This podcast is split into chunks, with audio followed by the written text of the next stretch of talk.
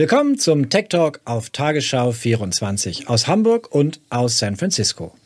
Wir haben wieder die wichtigsten Technologiethemen der Woche in zehn Minuten. Heute unter anderem Microsoft greift Zoom an und Ex-Terranos-Chefin Holmes macht sich arm.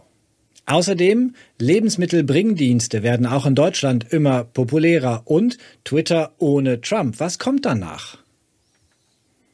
Zoom ist nach wie vor der führende Videochat-Dienst. Björn Corona hat das Unternehmen aus San Jose im Silicon Valley erst so richtig berühmt gemacht. Weshalb ist Zoom so beliebt? Weil es einfach zu bedienen ist.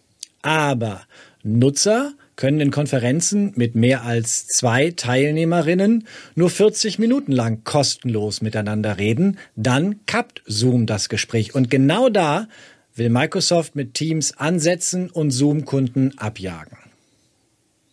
Der Trick für Teams Videochats soll es anders als bei Zoom keine Zeitbeschränkung geben. Das gilt für die Desktop-App ebenso wie für Teams im Internetbrowser, denn um an Chats teilzunehmen, braucht niemand Teams herunterzuladen.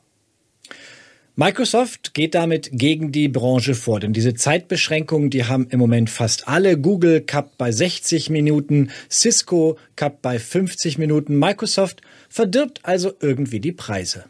Ja, und bei Teams kann man sich mit bis zu 300 Freunden und Familienmitgliedern treffen. Bis zu 49 Personen können in der Galerieansicht gleichzeitig angezeigt werden ganz schön große Familien. Zoom hat auch reagiert und für Thanksgiving, den wichtigen Feiertag, die 40 Minuten Beschränkung aufgehoben, damit Familien zueinander finden können. Was ich interessant finde, zu Microsoft gehört ja auch Skype.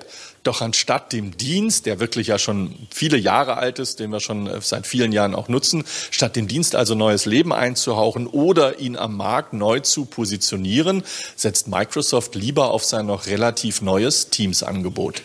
Themenwechsel, Björn. Hat sich, hat sich wohl langsam ausgeskypt, Markus. Wir schauen auf Elizabeth Holmes. Die hat über mehrere Jahre das Silicon Valley an der Nase herumgeführt. Jetzt im März soll ihr Prozess beginnen. Ihr drohen hohe Geldstrafen, vielleicht sogar eine Gefängnisstrafe. Bekannt geworden sind jetzt Details über ihre Verteidigungsstrategie. Die Anwälte der heute 36-Jährigen wollen unter allen Umständen nämlich vermeiden, dass vor Gericht die damaligen Lebensumstände von Holmes thematisiert werden. Holmes war so ein bisschen das Wunderkind, hatte mit 19 Jahren ihre Firma Terranos gegründet und wollte Blutanalyse radikal vereinfachen für Kundinnen und Kunden. Mit nur einem Tropfen Blut wollte sie mehrere Dutzend Tests durchführen. Holmes und Terranos sammelten 700 Millionen Dollar Investmentkapital ein. Zu seinen Hochzeiten im Jahr 2013 ist Terranos sogar mit rund 10 Milliarden Dollar bewertet worden. Doch dann krachte die Geschäftsidee von Terranos förmlich zusammen. Als nämlich bekannt wurde, dass das Unternehmen über Jahre falsche Angaben gemacht hatte. Die angeblich selbst entwickelte, so großartige Blutanalysemaschine, das Herz, das der Kern des Geschäftes, funktionierte gar nicht. Terranos testete wohl heimlich mit Siemens-Geräten, ist zu lesen. Die Staatsanwaltschaft wirft Holmes deswegen Betrug vor. Holmes hatte sich Apple-Gründer Steve Jobs als Vorbild genommen. Genauso wie Jobs trug sie zum Beispiel häufig einen schwarzen Rollkragenpulli. Und in der Öffentlichkeit soll sie extra tief gesprochen haben, um senioriger zu wirken und auch beim jetzt anstehenden Prozess. Versuchen ihre Anwälte zu tricksen, wie das wird sich noch zeigen. Es geht aber um den exklusiven Lebenswandel von Holmes. Sie soll mehrere Privatassistentinnen beschäftigt haben. Sie soll mit dem Privatjet um die Welt geflogen sein, in exklusiven Hotels übernachtet und mehrere SUVs besessen haben. Genau dieses Thema soll nun beim Prozess ausgeblendet werden. Holmes Anwälte wollen sicherstellen, dass in dem geschworenen Verfahren, das ab Mitte März beginnen soll, nicht über das Luxusleben der einstigen Vorzeigegründerin aus dem Silicon Valley gesprochen wird.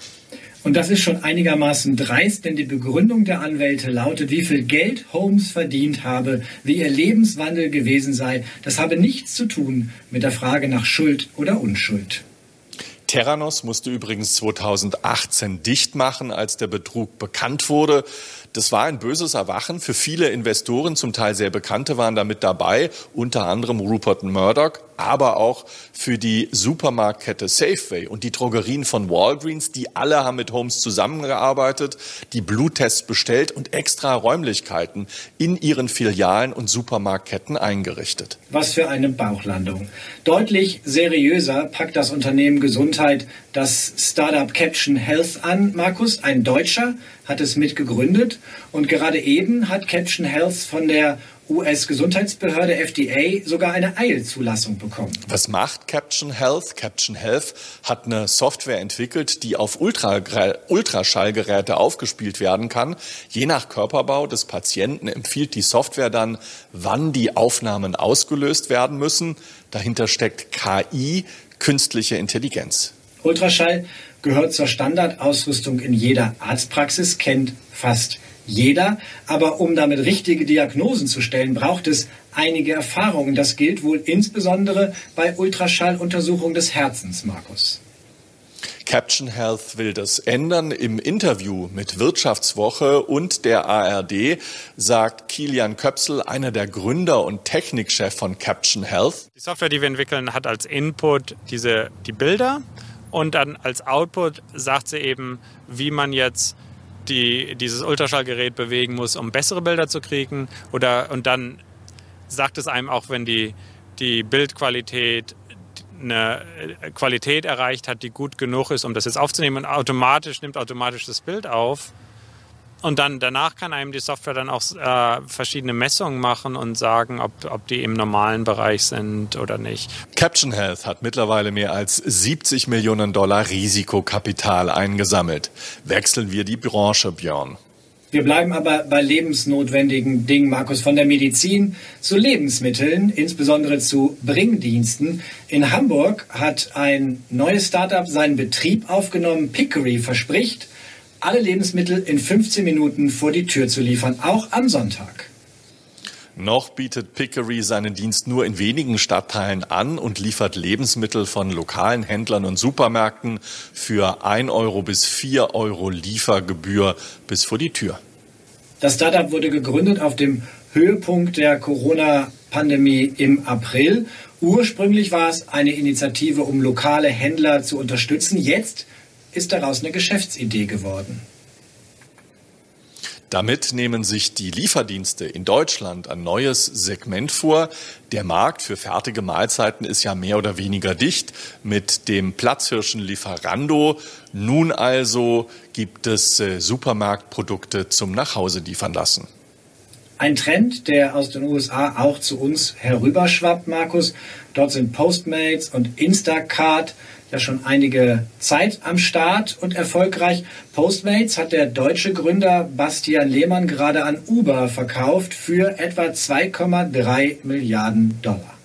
Und bei euch in Deutschland, da gibt's ja ähnliche Angebote wie Pickery in Hamburg, beispielsweise Gorillas in Berlin oder Milchmann und Co. in Münster oder schnelle Sachen in Leipzig in den USA. Unterhalten viele Supermarktketten mittlerweile eigene Lieferdienste. Das ist zum Beispiel bei Whole Foods so, das ist eine Bio-Supermarktkette, die zu Amazon gehört, aber auch bei Safeway lässt sich online bestellen und wenige Stunden später werden einem dann die Lebensmittel nach Hause gebracht. Hier macht sowas ja auch Rewe zum Beispiel, aber lange nicht so umfangreich wie bei euch in den USA.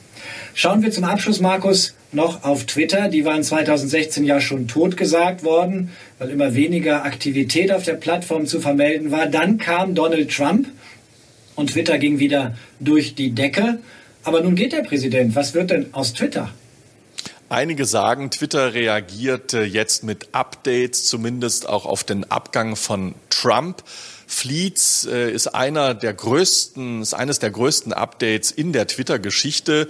Ähm, das wird auch äh, heftig diskutiert, äh, ob es wirklich so ähm, zielführend und sinnvoll ist, was dort Twitter macht. Es ist auf jeden Fall nichts wirklich Neues, sondern es ist Twitters Version, wenn man so will, von Instagram Stories, die wiederum eine Kopie der Snapchat Stories ist. Journalisten haben von Twitter schon erfahren, was die Plattform noch so vorhat. Spaces zum Beispiel soll eine Audionische werden, so wie die App Clubhouse, auf der sich Nutzer mit Audiobotschaften austauschen können. Es könnte also sein, dass Twitter schon im Jahr 2022 eine ganz andere Plattform ist, als sie in der Zeit der Präsidentschaft von Donald Trump war, Markus. Was hältst du davon? Ich bin ja kein Fleets-Fan, muss ich sagen.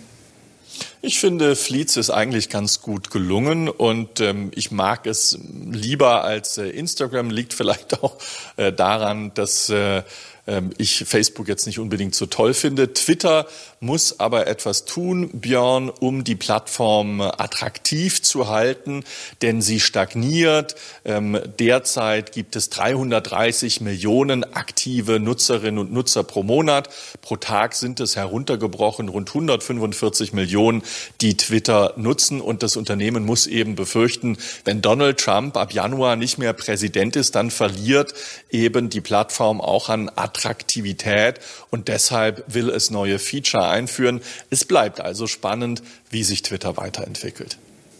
Innovation auf der anderen Seite sieht anders aus, als dasselbe zu machen wie viele andere.